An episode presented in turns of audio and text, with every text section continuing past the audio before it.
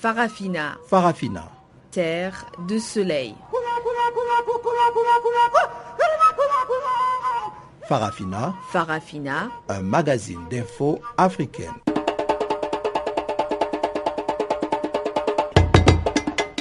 Présentation Pamela Kumba. Chers auditeurs, bonjour. C'est un plaisir de vous retrouver sur Channel Africa pour vous présenter Farafina, votre magazine des actualités en français. Ibrahim Revelino est à la technique et voici les titres. Les manifestations contre l'exploitation de gaz de schiste se sont poursuivies ce mercredi en Algérie malgré des affrontements avec la police.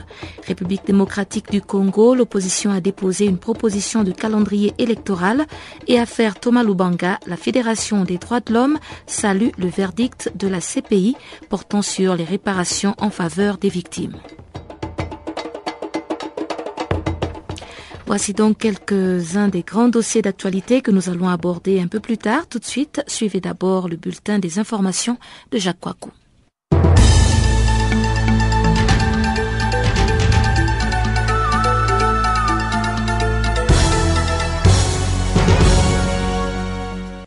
Bonjour, commençons par la Côte d'Ivoire. Procès des pro-Gbagbo.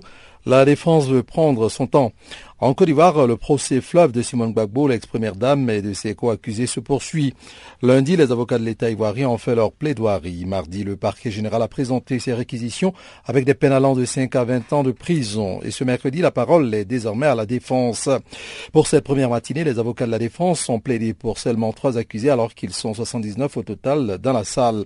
La ligne de défense est sensiblement la même pour tous et a été expliquée dans les propos préliminaires. Pour les avocats, le gouvernement de Laurent Gbagbo et de Premier ministre Gilbert Marie Kengbo était légitime car le président avait prêté serment devant le Conseil constitutionnel le 4 décembre 2010.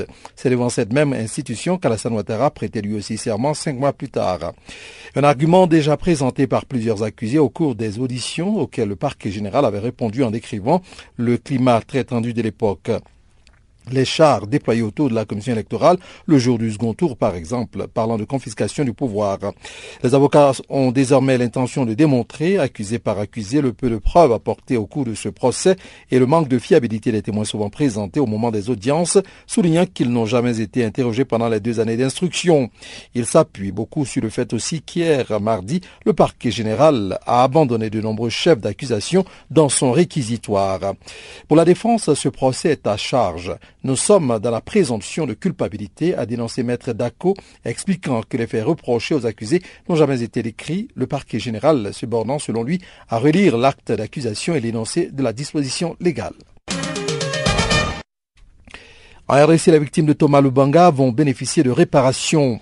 129 victimes ont participé au procès contre le milicien Thomas Lubanga. Toutes vont désormais bénéficier de réparations collectives, mais pas seulement. D'autres victimes qui n'étaient pas présentes à la haie au procès ainsi que leurs familles et leurs communautés d'origine pourront être dédommagées, affirme la CPI dans son arrêt. Comment Pendant six mois, le fonds au profit des victimes va devoir identifier les bénéficiaires, mais aussi définir la nature des réparations qui seront octroyées. Ces réparations sont collectives. Il s'agira de programmes de soutien médicaux, d'aide à l'accès à l'éducation ou à les formations, notamment pour s'assurer que les ex-enfants soldats enrôlés de force par Thomas Lubanga puissent être réinsérés. En revanche, les victimes de violences sexuelles seront exclues de ce programme de réparation car la CPI n'a pas retenu cette accusation contre le milicien. Pour les victimes des forces patriotiques pour la libération du Congo, un groupe armé responsable de centaines d'exactions en Ituri entre 2002 et 2003, c'est une victoire après plus de dix ans d'attente. D'autres victimes congolaises pourraient à l'avenir profiter de cette jurisprudence. Deux Congolais sont actuellement jugés par la CPI, l'ex-militaire Bosco Ntaganda, mais aussi l'ancien vice-président Jean-Pierre Bemba. Si leur culpabilité est reconnue, leurs victimes présumées pourraient à leur tour réclamer réparation. En Libye, des islamistes armés s'emparent de deux champs pétrolifères. Faute de munitions, les forces de sécurité ont été contraintes mardi 3 mars d'abandonner les champs pétroliers d'Al-Bahi et Al-Mabrouk à des islamistes armés. Ces deux sites, situés à quelques 200 km au sud de Sirte, sont à l'arrêt depuis plusieurs semaines en raison de violences et du fonctionnement ralenti des terminaux d'exportation. Le personnel des deux sites a été évacué après une première attaque début février qui avait fait au moins 11 morts. Cette attaque, qui n'a pas été revendiquée, a été attribuée par les gardes des installations pétrolières à des islamistes radicaux. Le champ d'Al-Mabrouk est exploité par une co-entreprise dirigée par la compagnie libyenne de pétrole, en abrégé NOC, dans laquelle le groupe français Total détient des parts. Depuis plusieurs semaines, la Libye est le théâtre d'une série d'attaques revendiquées ou attribuées à la branche locale du groupe État islamique, à l'abrégé EI. L'industrie pétrolière libyenne, autrefois lucrative, est durement affectée par l'anarchie dans le pays. Avant la révolte de 2011 qui a renversé le régime de Muammar Kadhafi, la production s'élevait à plus de 1,5 million de barils par jour, représentant 95% des exportations du pays et 75% de ses revenus.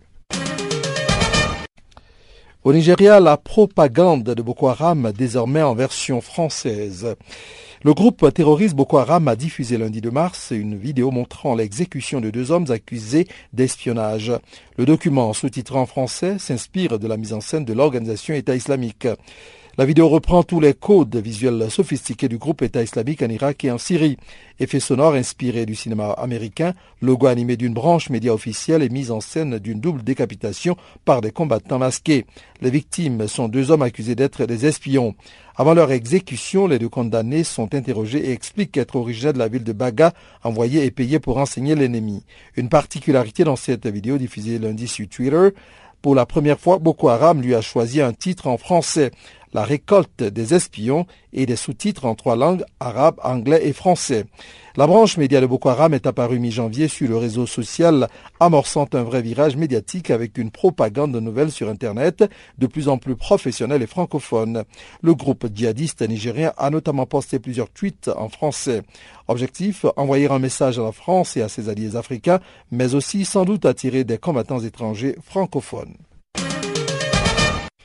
Terminons par Ebola, sommet de Bruxelles sur Ebola, zéro cas d'Ebola dès mi-avril. C'est un véritable défi que les présidents Hélène Sirleaf Johnson du Libéria, Ernest Baïkoroma de la Sierra Leone et Alpha Condé de Guinée ont lancé hier mardi 3 mars 2015 depuis Bruxelles où ils se sont rendus pour un sommet sur l'épidémie d'Ebola. Ils prévoient zéro cas de patients atteints de la maladie. Ils n'en veulent pour preuve que le succès rencontré dans le traitement de l'épidémie. En effet, depuis cinq mois, le nombre de malades est passé de 900 par jour à une centaine quotidiennement. Si le Libéria est en voie de réaliser cette prouesse, il n'en est pas de même pour ses deux voisins que sont la Guinée et la Sierra Leone qui continuent d'enregistrer de nouveaux cas de fièvre Ebola, maladie qui aura causé la mort de plus de 9700 personnes recensées dans les trois pays. Outre cette volonté d'éradiquer la maladie, les dirigeants des pays touchés ont lancé à Bruxelles, la capitale belge, un véritable plaidoyer à l'endroit des pays riches. En effet, Ebola a mis à terre l'économie de ces pays et par ricochet entraîné de graves conséquences sur l'économie de la sous-région dont le PIB a chuté de 12%. L'agriculture, activité principale de ces pays, a pris un sérieux coup, tout comme les activités industrielles, notamment minières. Le système scolaire et sanitaire a également été sinistré dans chacun de ces trois pays.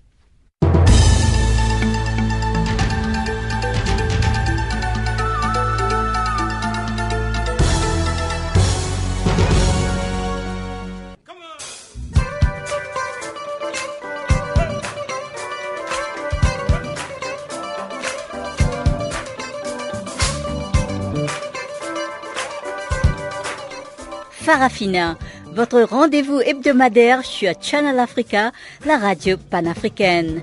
Farafina, votre programme des actualités en langue française sur Channel Africa.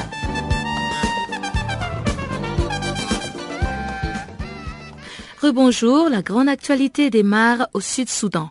Les Nations Unies sont passées de la parole à l'acte.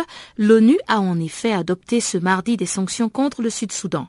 Il s'agissait pour les Nations Unies de pousser les belligérants à se mettre d'accord pour le retour effectif de la paix dans la plus jeune nation du monde. Le point avec Juliette Ilondo. Le Conseil de sécurité des Nations Unies a jeté mardi les bases d'un régime de sanctions visant le Soudan du Sud, sans aller pour l'instant à imposer une interdiction de voyage et un gel d'avoir des responsables de ce pays ou à instaurer un embargo sur les armes. La résolution du Conseil de sécurité, adoptée à l'unanimité et présentée par les États-Unis, menace d'inscrire sur une liste noire quiconque sappera la sécurité ou s'immiscera dans le processus de paix après les dates butoirs des 5 mars et 1er avril fixées par l'IGAD, organisation régionale qui réunit huit pays d'Afrique orientale. L'ambassadeur des États-Unis aux Nations Unies, Samantha Power, a déclaré que la résolution s'adressait à ceux qui bloquent le processus de paix au Soudan du Sud, avec l'espoir qu'elle va pousser les chefs des factions rivales à mettre fin au conflit qui a fait des dizaines de milliers de morts et plus d'un million de déplacés internes et externes. Ceux qui sabotent la paix doivent commencer à en payer le prix, a averti Samantha Power. La résolution rédigée par les États-Unis indique qu'un embargo sur les armes est possible si les partis en guerre ne parviennent pas à respecter les accords signés. Cependant, il n'est fait aucune mention du président du Soudan du Sud, Salva Kiir, ou du chef rebelle Riek Machar comme des cibles potentielles de ces sanctions. Des pourparlers de paix ont commencé ce mardi dans la capitale éthiopienne avec une date limite fixée au jeudi par l'autorité intergouvernementale pour le développement pour la signature d'un accord de paix définitif considéré comme la dernière chance pour les deux dirigeants de mettre un terme au conflit.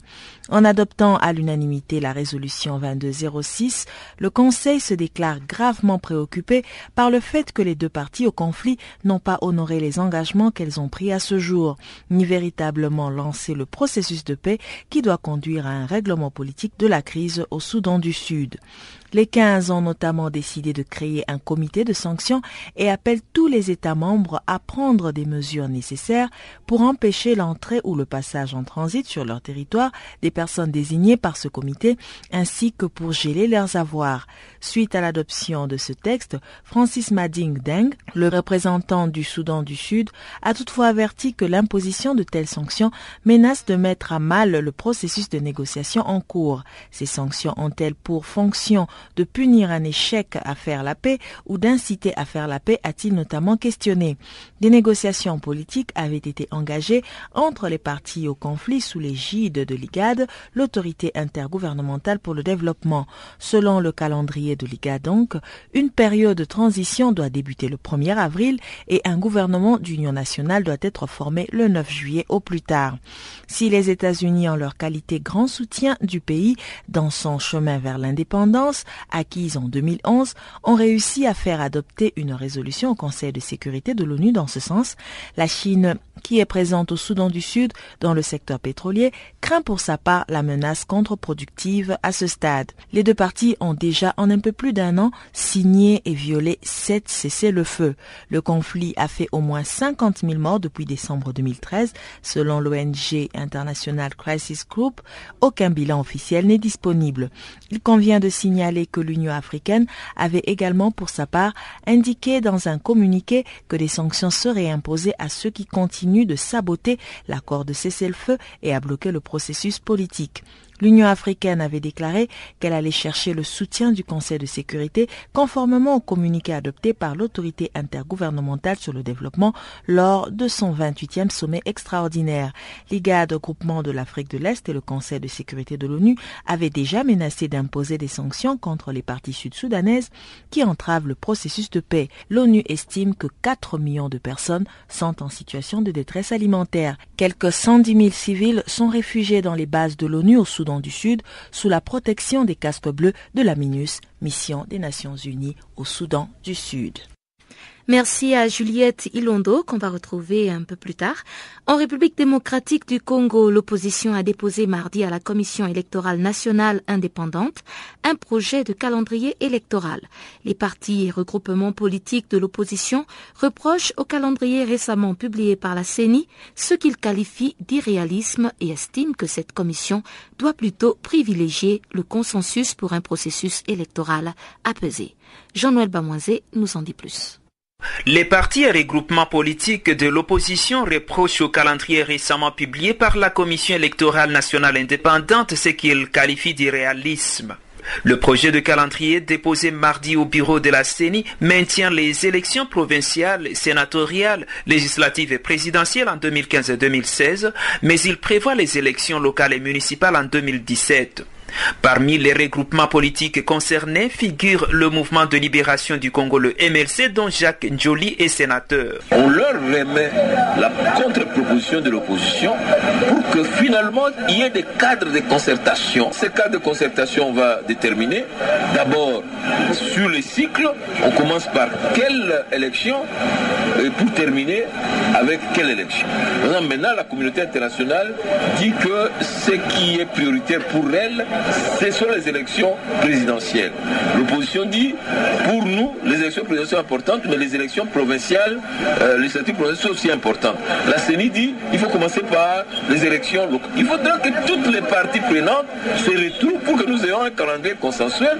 Comme ça, l'État va nous dire ce qu'il va donner, la communauté internationale va dire ce qu'elle va donner, et puis nous avançons tous ensemble. L'indépendance de la CENI, ça ne veut pas dire l'isolement de la CENI. CENI établit son calendrier avec euh, toutes les parties prenantes. C'est une, euh, je vous l'ai dit, d'expérience. Je vous dis d'expérience. Lorsque vous voulez vous mettre dans un schéma d'isolement, les autres ne vont pas vous suivre et lorsque vous allez vous donner résultat, ils vont contester. C'est mieux en amont de discuter avec tout le monde, d'avancer avec tout le monde. Tout entêtement ou tout isolement ne sont pas productifs en matière d'organisation des élections. Ça, ce sont de bonnes pratiques. Vous ne pouvez pas présenter un calendrier sans consulter toutes les parties. Ce sont les méthodes de travail des organisations de gestion des élections. Elles doivent avoir la confiance des parties prenantes. Une déclaration que la majorité présidentielle qualifie de pyromanie. En tout cas pour la famille politique du chef de l'État, l'opposition doit cesser de s'immiscer dans la gestion d'une institution d'appui à la démocratie. Dans tous les cas, pour ce cadre de la majorité présidentielle, il serait mieux pour l'opposition de bien préparer les élections au lieu de passer son temps à préparer une contestation. Écoutons plutôt Benoît Yolama. C'est la même opposition qui avait demandé que nous ayons un calendrier électoral global. La Commission électorale nationale indépendante avait répondu favorablement à cette demande et elle a présenté un calendrier global. Au lieu de se préparer à nos élections, l'opposition prépare une contestation négative des élections, ce qui n'est pas acceptable. Et au niveau de la Constitution, la seule structure ou institution qui est habilitée à organiser les élections en République démocratique du Congo, c'est la Commission électorale nationale indépendante. Donc l'opposition ne peut pas se substituer à la CENI pour commencer à présenter des calendriers qu'elle estime être réalistes. Et réalistes par rapport à quoi? Puisqu'il y aura les élections locales cette année et l'année prochaine, il y aura les élections générales et le mois de septembre, les députés seront appelés à voter, à adopter un nouveau projet de budget qui sera promulgué par le président de la République. Et à cette occasion, je crois que tout ce qui pourrait y avoir comme différencié sur le, le contrat budgétaire sera trouvé, il y aurait une solution évidente. De son côté, la Commission électorale nationale indépendante essaie de calmer les uns et les autres. En tout cas, la CENI rassure que le calendrier électoral sera respecté et tout se passera comme prévu. Jean-Noël Bamoise, Channel Africa, Kinshasa. Au Burkina Faso, la première étape du processus électoral devant mettre fin à la transition a été lancée mardi à Kaya, à 100 km au nord de Ouagadougou, par le président Michel Kafando. Et pour ce pays qui sort d'une crise sévère, une réconciliation est nécessaire entre citoyens pour une meilleure garantie du respect des droits humains. C'est le message transmis par Moussa Nebié, ministre délégué auprès du ministre des Affaires étrangères et à la coopération régionale du Burkina Faso devant le Conseil des droits de l'homme de l'ONU ce mercredi à Genève.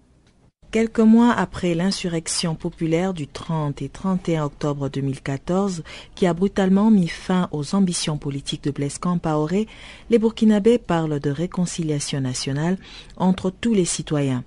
Pour rappel, les Burkinabés avaient marqué l'histoire de l'Afrique en réclamant plus de démocratie, plus de justice et plus de liberté. Aujourd'hui, ils sont engagés sur le chemin des élections démocratiques et selon le ministre délégué auprès du ministre des Affaires étrangères et à la coopération régionale du Burkina Faso, Moussa Nebié, la période de transition arrive bientôt à terme. L'heure est à la définition d'un meilleur contrat de gouvernance entre les gouvernants et les gouvernés. Pour le ministre Moussa Nebié, cette étape de la vie politique est donc cruciale pour son pays. Au sortir d'une crise comme celle que le Burkina Faso a récemment vécue, une réconciliation est nécessaire entre citoyens pour une meilleure garantie du respect des droits humains. En cela, d'importantes réformes sont programmées et seront conduites par une commission réforme et réconciliation. Cela permettra à toutes les filles et tous les fils de Burkina de se parler, de maintenir le dialogue et de maintenir une cohésion sociale plus forte. 2015 est une année pleine de défis à relever pour le renforcement de la démocratie au Burkina Faso, notamment par l'organisation d'élections présidentielles et législatives libres, transparentes, équitables et crédibles le 11 octobre. Le ministre délégué au ministre des Affaires étrangères a par ailleurs précisé que le Burkina Faso tiendra cette année des États généraux de la justice. Ce sera une plateforme de réflexion qui permettra la consignation des recommandations dans un pacte pour le renouveau de la justice au Burkina. Le ministre Moussa s'exprimait ainsi à Genève alors que son pays a lancé mardi l'opération de révision des listes électorales. Cette opération cible 3 millions d'habitants devant figurer sur la liste électorale. Selon les précisions de maître Barthélémy Quéré, président de la Commission électorale nationale indépendante, il s'agira aussi d'accroître de manière significative le taux d'inscription sur les listes électorales. Avec les prochaines élections prévues fin 2015, le Burkina Faso s'engage dans la démocratie avec ce premier acte dans le processus électoral. À noter aussi que les responsables des partis politiques se sont engagés dans des campagnes de sensibilisation. Durant un mois, plus de 25, plus de 2500 opérateurs vont parcourir le pays afin d'inciter les populations à s'inscrire. Il faut ajouter que face aux multiples demandes de la société civile et des partis politiques, la commission électorale procède à une révision exceptionnelle du fichier électoral. Sur une population en âge de voter estimée à environ 8,4 millions, seulement 5 millions de personnes figurent sur la liste électorale. 2500 opérateurs sillonneront tout le pays jusqu'au 18 mai prochain, date de clôture de l'opération.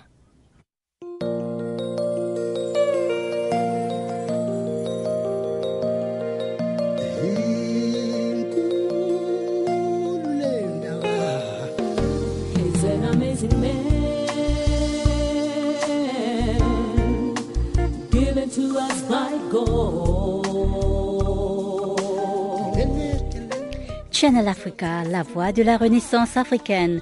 Écrivez-nous sur notre page Facebook Channel Africa.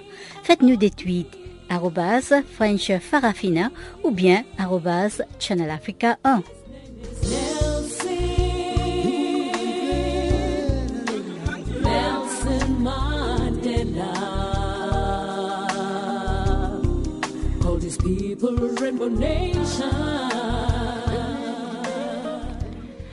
Dossier Thomas Lubanga, la Fédération internationale des droits de l'homme se dit satisfaite de la décision rendue par la Cour pénale internationale sur les réparations en faveur des victimes. Elle déplore néanmoins le fait que les crimes contre les violences sexuelles n'aient pas été retenus. Karine Benoît, responsable adjointe du Bureau Justice internationale de la FIDH, nous en dit plus.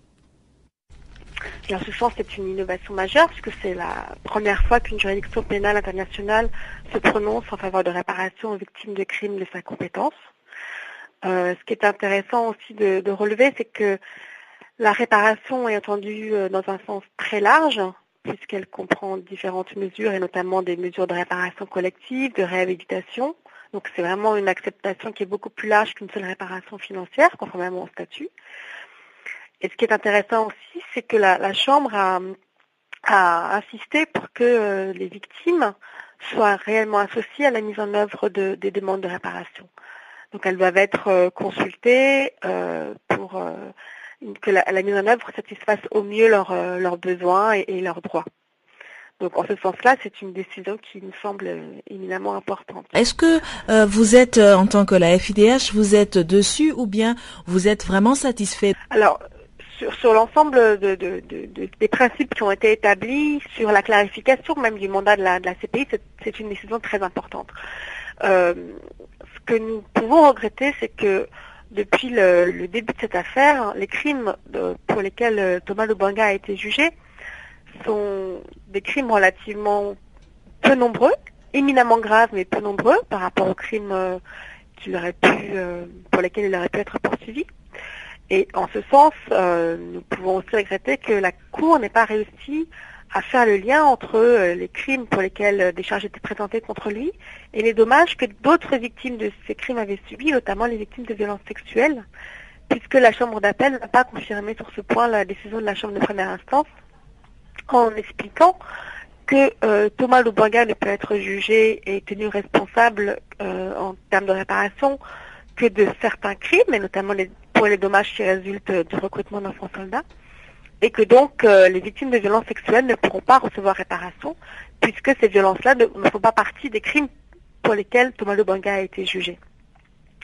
Donc en ce sens-là, effectivement, nos organisations RDC et la FIDH est, largement euh, mais euh, une nouvelle fois, cela rappelle aussi la nécessité pour le bureau du procureur de mener des enquêtes euh, qui soient beaucoup plus larges et complètes par rapport aux crimes qui sont commis.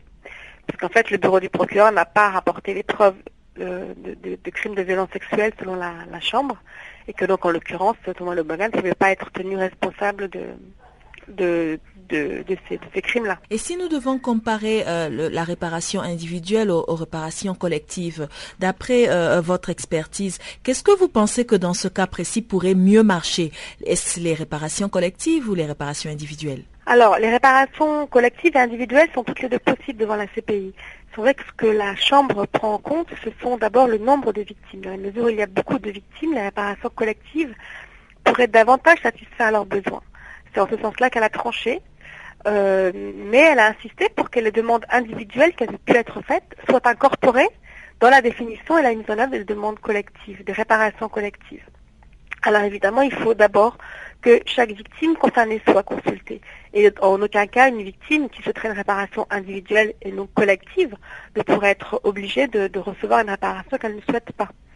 Euh, mais il nous semble effectivement euh, cohérent compte tenu du nombre de victimes et de la nature des crimes qui ont été commis, de prévoir des mesures de réparation collectives. Donc quand on dit collectif, par exemple, il s'agit de mesures de réparation comme euh, de permettre aux enfants soldats, aux anciens enfants soldats, d'avoir accès euh, à une éducation qu'ils n'ont pas pu avoir euh, pendant leur détention par Thomas Lubanga.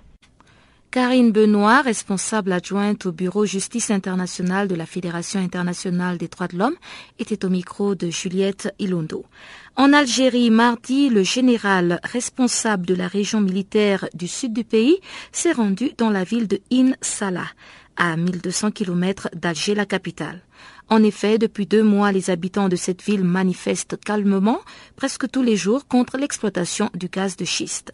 Mais le week-end dernier, des affrontements avec la, police ont, fait plusieurs dizaines de blessés. Les détails avec Mounene Kelil, président de la Ligue algérienne des droits de l'homme. Les autorités ont décidé d'entamer l'exploration et pour une prochaine étape euh, l'exploitation du gaz schiste au niveau du, Grand Sud, donc de Salah. Et les habitants, la société civile locale, s'est opposé à ça. Et depuis pratiquement deux mois, il y a, un mouvement citoyen pacifique qui occupe euh, la place euh, la place de la ville qui demande la suspension de, la fracturation. Parce que si vous connaissez un peu le sujet, le problème, le problème concerne la fracturation des sommes. Alors, alors la fracturation du sol, et bien sûr, il y a un grand débat là-dessus, notamment sur le risque de, contamination de la nappe euh, phréatique, donc des, eaux, des eaux souterraines. Euh, étant donné que c'est une région désertique et que l'eau est une, une denrée euh, vitale et fondamentale pour la population locale, eh ben, la société euh, s'est mobilisée contre ce projet-là. Nous avons aussi lu dans la presse qu'il y a eu des affrontements avec les forces de l'ordre hier. Est-ce que c'est vrai que les forces de l'ordre ont ouvert le feu sur les militants? Effectivement, il y a eu des affrontements, des, beaucoup de blessés de part des autres, que ce soit les citoyens, que, ce soit les éléments de la, de, la police et de la gendarmerie, mais je n'ai pas mon connaissance qu'il s'agit de, morts. Et est-ce que le gouvernement algérien a essayé d'engager euh, des discussions ou bien des pourparlers avec euh, ces manifestants? Écoutez, le gouvernement essaie d'engager le, dialogue. Malheureusement, rien n'est concret. Et qu'est-ce que ça? Il y a une confusion dans le, le discours du, gouvernement, c'est-à-dire euh, on parle de l'abandon de l'exploitation, que l'exploitation n'est pas l'heure du jour, tout en assurant qu'ils sont dans une phase d'exploration qui va préparer l'exploitation et que dans la phase d'exploration, il y a la fracturation. Ce qui revient au même, ce qui revient à la même chose. Le vrai, véritable problème, c'est la fracturation. La fracturation des sols et l'utilisation des produits euh, hautement toxiques pour, euh, pour la nappe phréatique et ce qui pose problème, ce qui pose un, véritable débat. Du coup, dans la population, la société civile en général euh, demande de la suspension pure et simple de toute activité concernant le cache de schiste, en attendant de trouver d'autres formes d'exploitation qui, euh, qui préservent l'environnement et, les eaux souterraines. Mais de ce que vous avez pu observer euh, depuis le début du mouvement, est-ce que vous pensez qu'il y a des, fortes chances que le gouvernement cède à la pression et abandonne euh, donc l'exploitation du gaz de schiste? Écoutez, selon certains, selon certains analystes, le gouvernement a, déjà pris des engagements auprès d'autres partenaires internationaux et que de ce point de vue-là, il serait très compliqué pour lui de, faire marche arrière, étant donné qu'il y a beaucoup d'argent qui sont qui engagé dans cette, dans cette entreprise, et que face à ça, la mobilisation citoyenne ne faiblit pas. Ça ne concerne pas, ça ne concerne pas que le Sud, mais même des pans entiers de la société civile de toute l'Algérie qui, se mobilisent contre, contre ce projet. Donc, euh, semblerait que le bras de fer maintenant on est passé vers une autre étape, c'est-à-dire euh, à la confrontation, ce qui, n'est pas souhaitable. Et que nous, par exemple, la Ligue des droits de l'homme demande euh, la suspension de, de, de, ce projet et l'entame d'un véritable dialogue sur euh, les implications écologiques, économiques de, ce projet-là, donc en élargissant ce dialogue à des experts la question. Et voilà qui nous mène tout droit au bulletin des actualités économiques de Juliette Ilondo.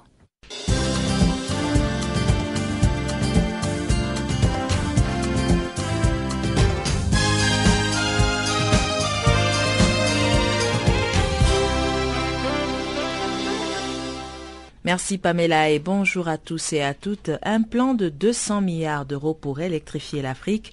Cette idée est de l'ancien ministre français Jean-Louis Borloo. Son plan Marshall pour l'électrification de l'Afrique, financé par les pays du Nord, entend stimuler conjointement les croissances africaines et européennes tout en limitant les migrations. Le relais des croissances pour l'Europe se trouve en Afrique. C'est vital pour notre croissance, pour notre stabilité, a déclaré l'ancien ministre français de l'écologie et ancien président du parti centriste UDI, car l'électricité est à la base de tout le reste, l'agriculture, l'accès à l'eau, la santé et l'économie. Pour amener cette énergie aux 600 millions d'Africains qui n'y ont pas accès, Jean-Louis Borloo estime, sur la base d'études économiques, que 200 milliards d'euros sont nécessaires sur une dizaine d'années, dont 50 milliards de subventions, soit 4 milliards par an environ. Cela représente 3% du budget de l'Union européenne, a-t-il insisté, sans dire précisément qui seront les donateurs.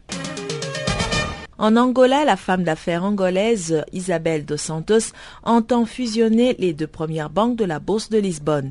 Il s'agit des groupes bancaires portugais Millennium BCP détenu à 19,44% par le producteur d'hydrocarbures Sonangol et Banco BPI, dont la femme d'affaires angolaise est la deuxième actionnaire.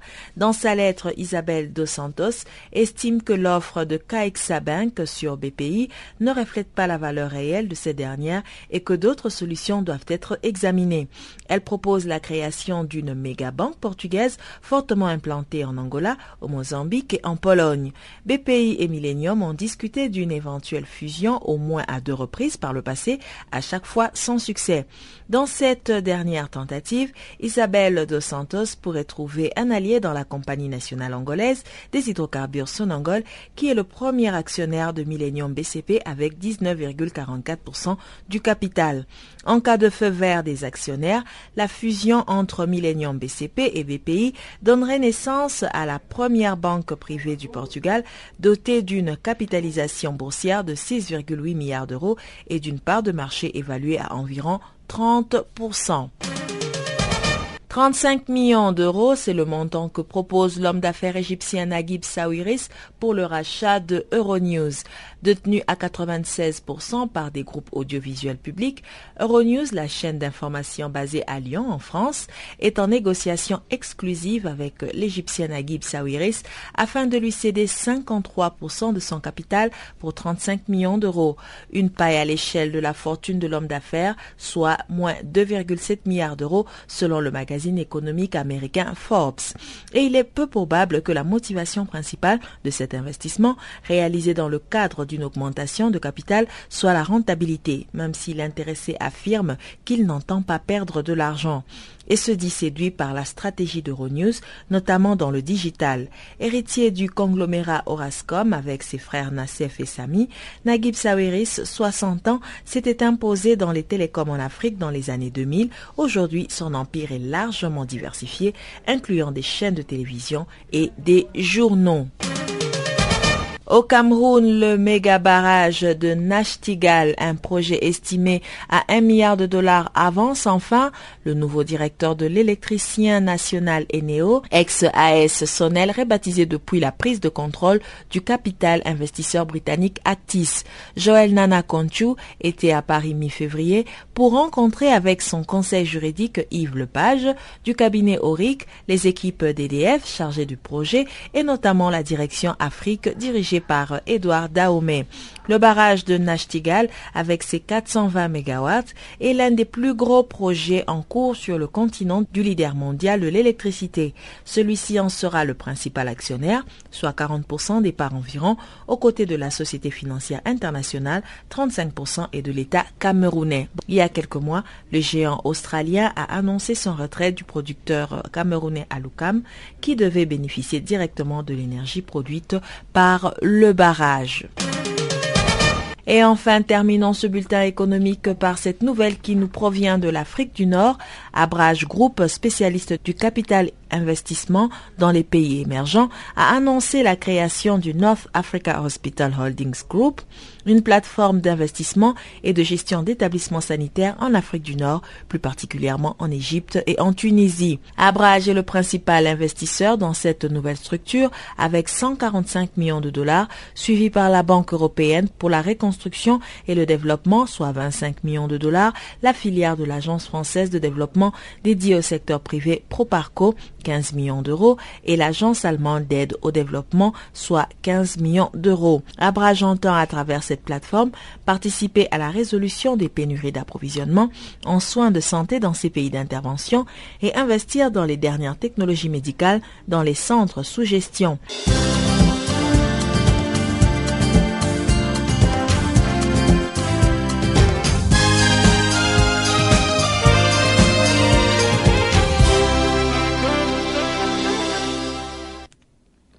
Au Gabon, la coalition des syndicats de l'éducation nationale durcit son mouvement de grève.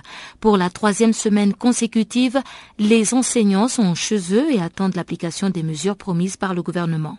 Les élèves de certains lycées et collèges de Libreville se sont joints au mouvement et Marcel Libama, leader au sein de la Convention nationale des syndicats du secteur éducation, a entamé une tournée dans les provinces pour se rassurer du suivi du mouvement de grève. Il nous a fait son constat depuis Franceville. Nous avons neuf provinces, neuf régions. Euh, J'en ai déjà visité euh, sept. Je suis à l'avant-dernière province. Là, vous m'appelez, je suis dans le Haut-Togo, la province du chef de l'État. Et donc, même dans le Haut-Togo, le mouvement de grève est suivi? Absolument. Les plus grands établissements de, de Franceville sont, du secondaire sont complètement en arrêt. Et dans un certain nombre de départements sont complètement en arrêt. La grève ne concerne pas seulement la ville de Libreville. Franceville, c'est la troisième ville de là où je suis, la ville où je me trouve, la troisième ville. Euh, C'est un peu la capitale aussi du manganèse. Le deuxième producteur mondial de manganèse, comme il est de Ramet. Donc la grève est bien suivie ici, euh, pratiquement à 100% au niveau du secondaire et puis dans, un peu timide au niveau du primaire.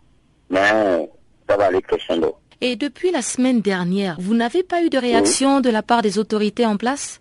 Non, absolument. Les autorités, ont s'exprime par, euh, par presse interposée. Hein, ils font un certain nombre de déclarations, ici et là.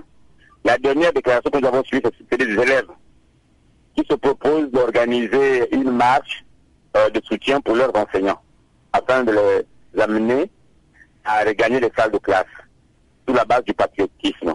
Parce qu'il y a le spectre d'une année blanche qui commence maintenant à, à, hanter les esprits, à planer.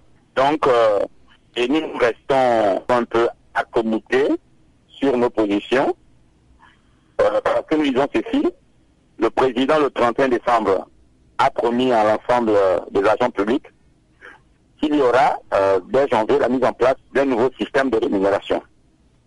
Malheureusement, janvier est passé, nous voyons pas toujours la mise en place de ce nouveau système de rémunération.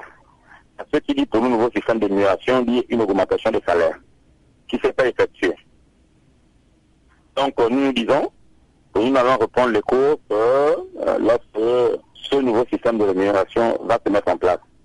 C'est une promesse, euh, c'est une annonce euh, du président de la République. Il se doit de, la respecter. C'est quand même extraordinaire que depuis que la grève est enclenchée, il n'y a pas de dialogue direct avec ne serait-ce que votre ministère de tutelle. Ça ne nous étonne pas. C'est une pratique de notre pays. C'est-à-dire que quand il y a un conflit de ce type-là, ils ont deux réactions. Soit ils cherchent à corrompre les leaders, soit ils cherchent à attaquer le mouvement par le biais des intimidations et autres, que d'aller dans une véritable euh, négociation.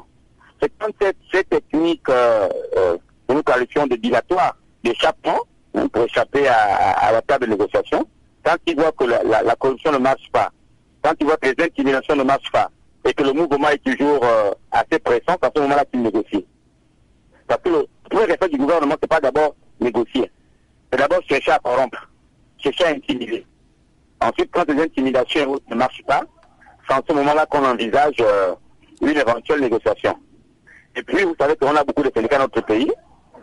Euh, nous sommes un pays d'un million, à peu près un million et demi d'habitants. Mais nous avons plus de 17 centrales syndicales. Et donc, souvent, le gouvernement négocie avec des syndicats qu'on qualifie ici de syndicats jaunes. Hein, des syndicats qui, euh, euh, qui ne sont syndicats que de nous, mais qui sont proches du gouvernement.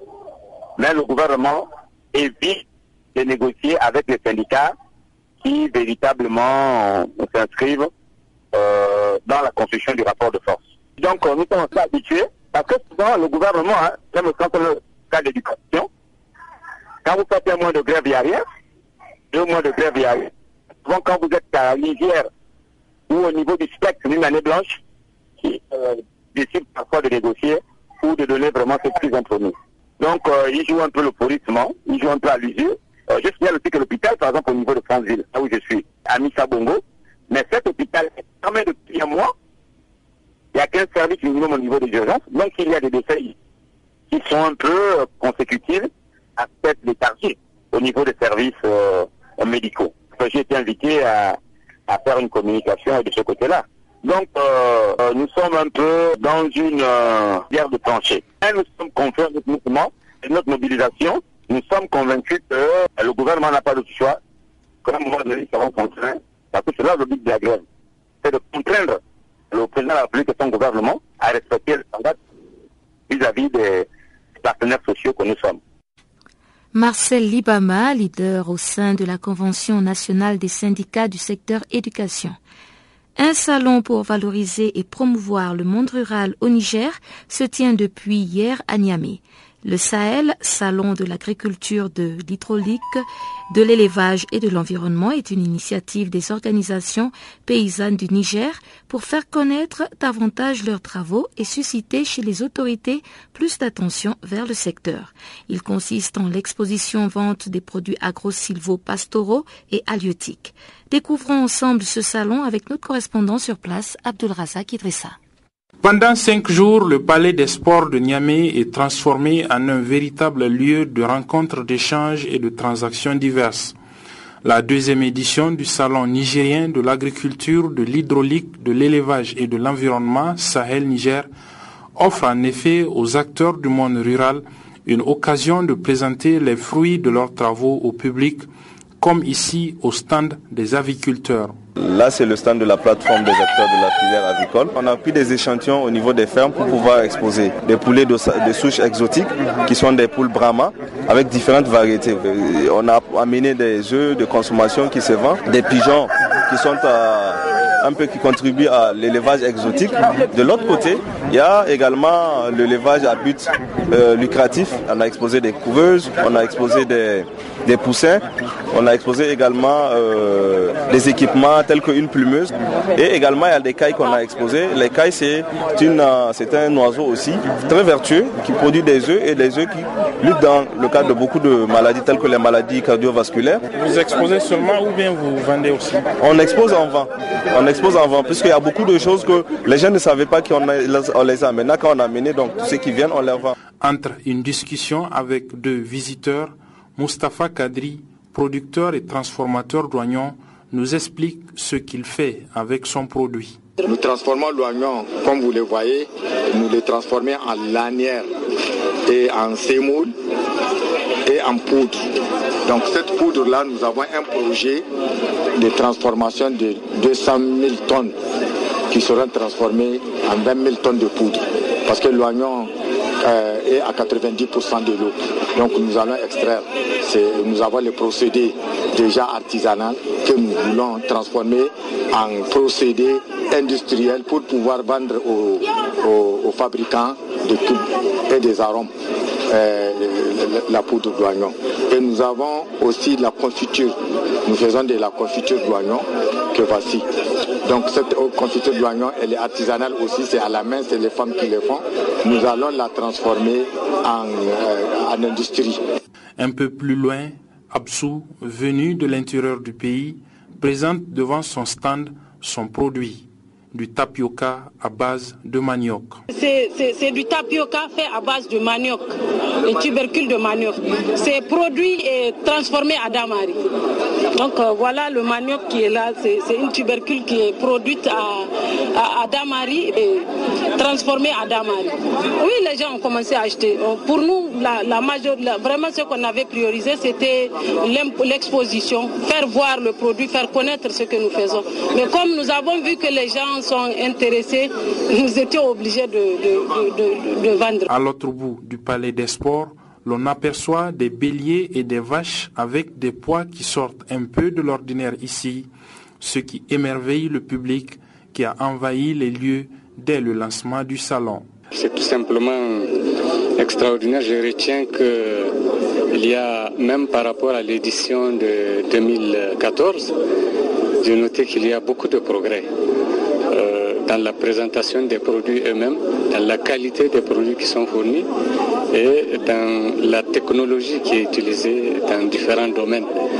J'ai noté vraiment cette volonté des producteurs d'aller progressivement vers la modernisation des techniques de production, que ce soit dans le domaine de l'agriculture, de l'élevage ou des autres secteurs. C'est un événement assez impressionnant. Et donc ce salon, c'est en fait euh, l'image grandeur nature de tout ce qui est en train de se faire. Et ce qui nous impressionne beaucoup plus, c'est les initiatives d'innovation, tout ce qui porte sur la transformation d'un ensemble de technologies qui se fait peut-être à l'échelle micro, mais qui sont mis en vedette justement grâce à ce que j'appelle l'innovation, l'innovation, la recherche.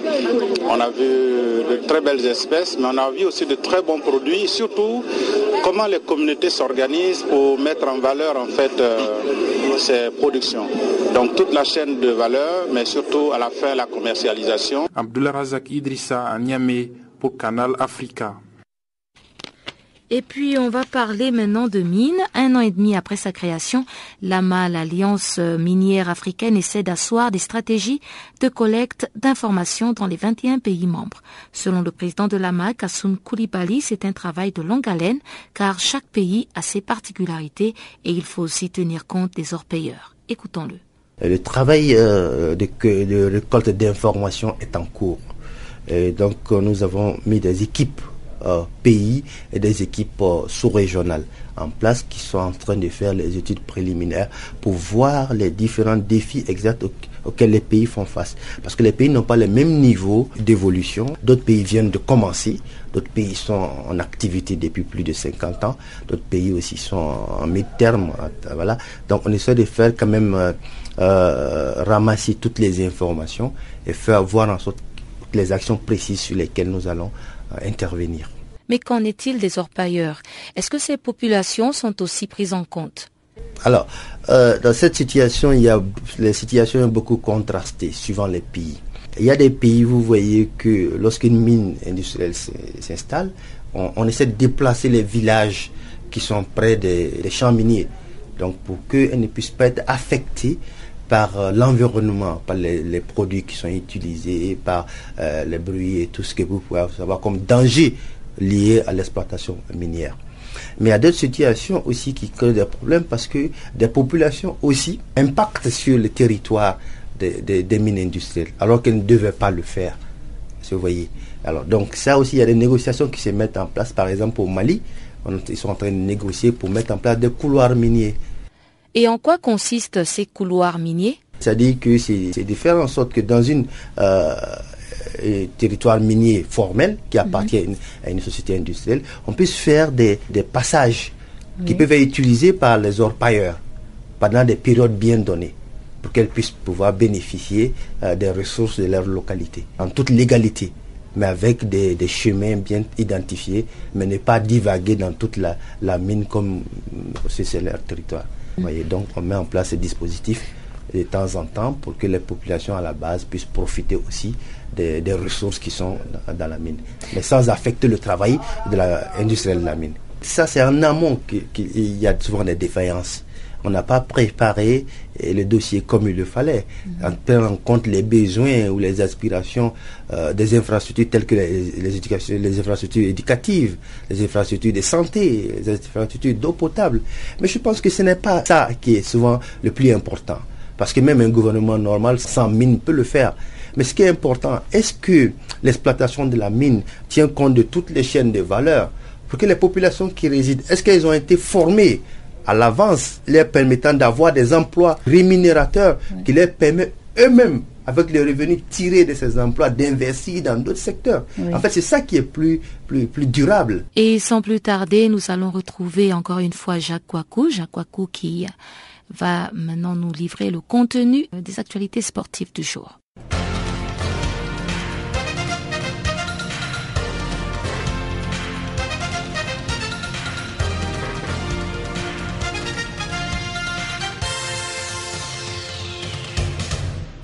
Rebonjour. À 23 ans, Michael Boateng suspendu à vie du football.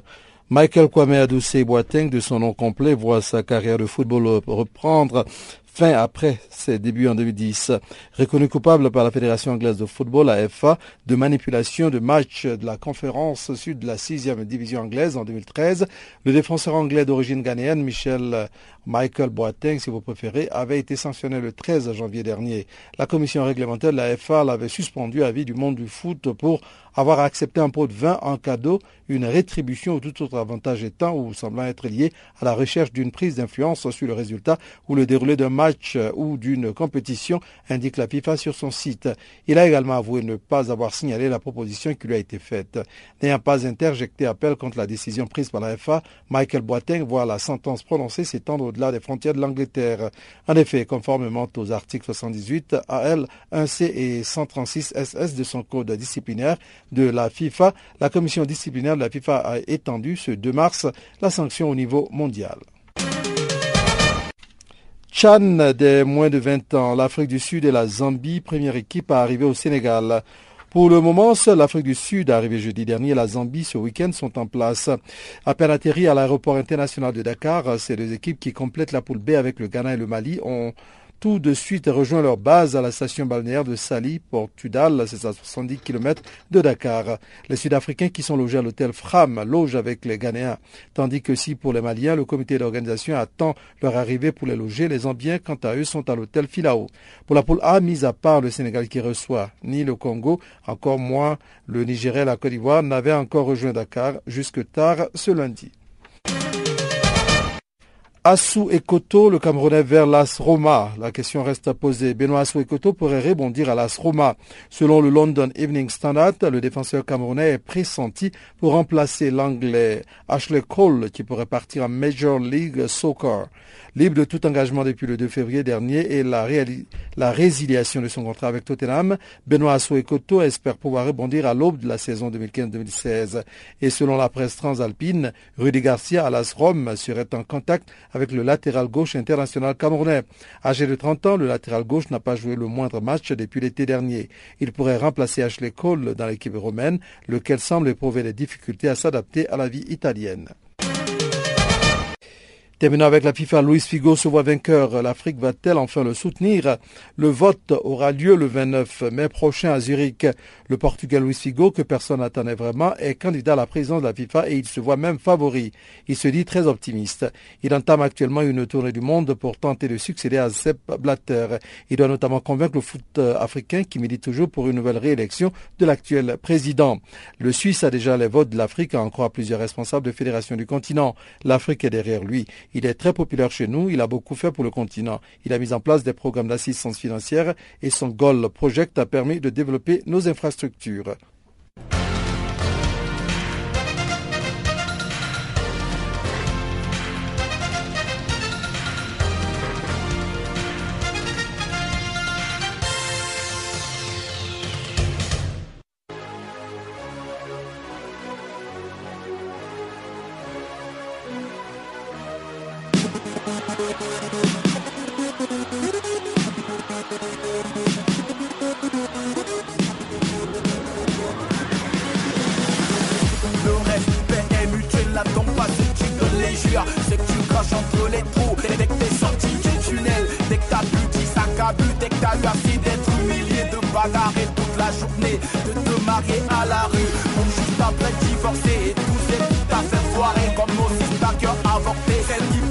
À disputer Des couchers après chaque soirée Et c'est que tu fumais au lycée En compagnie des pétasses Pour ta notoriété Parce que tu voulais régner Tu voulais être l'exemple Certainement chez l'air pas l'éducation que tes parents t'ont donné. Dis que le meilleur ils ont donné et tu ne veux pas les respecter, tu ne veux même pas les respecter.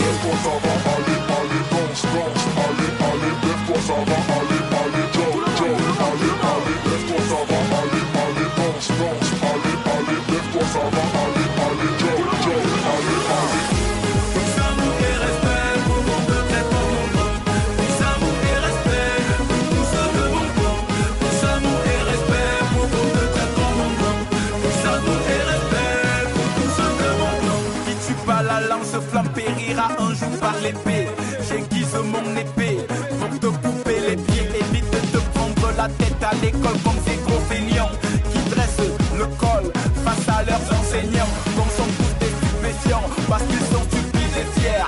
Et révèlent au contraire est une conduite exemplaire. Loin des buts du mécréant, sois méfiant même si c'est chiant. Au nom ton père et ta mère, sème l'amour au-delà des mers. Respecte ceux qui sont arrivés avant toi sur ce terrain. Deux fois habité stérile, ne laisse pas qu'il te tire le nez comme si t'étais un nouveau-né, comme ton père a ton frère aîné.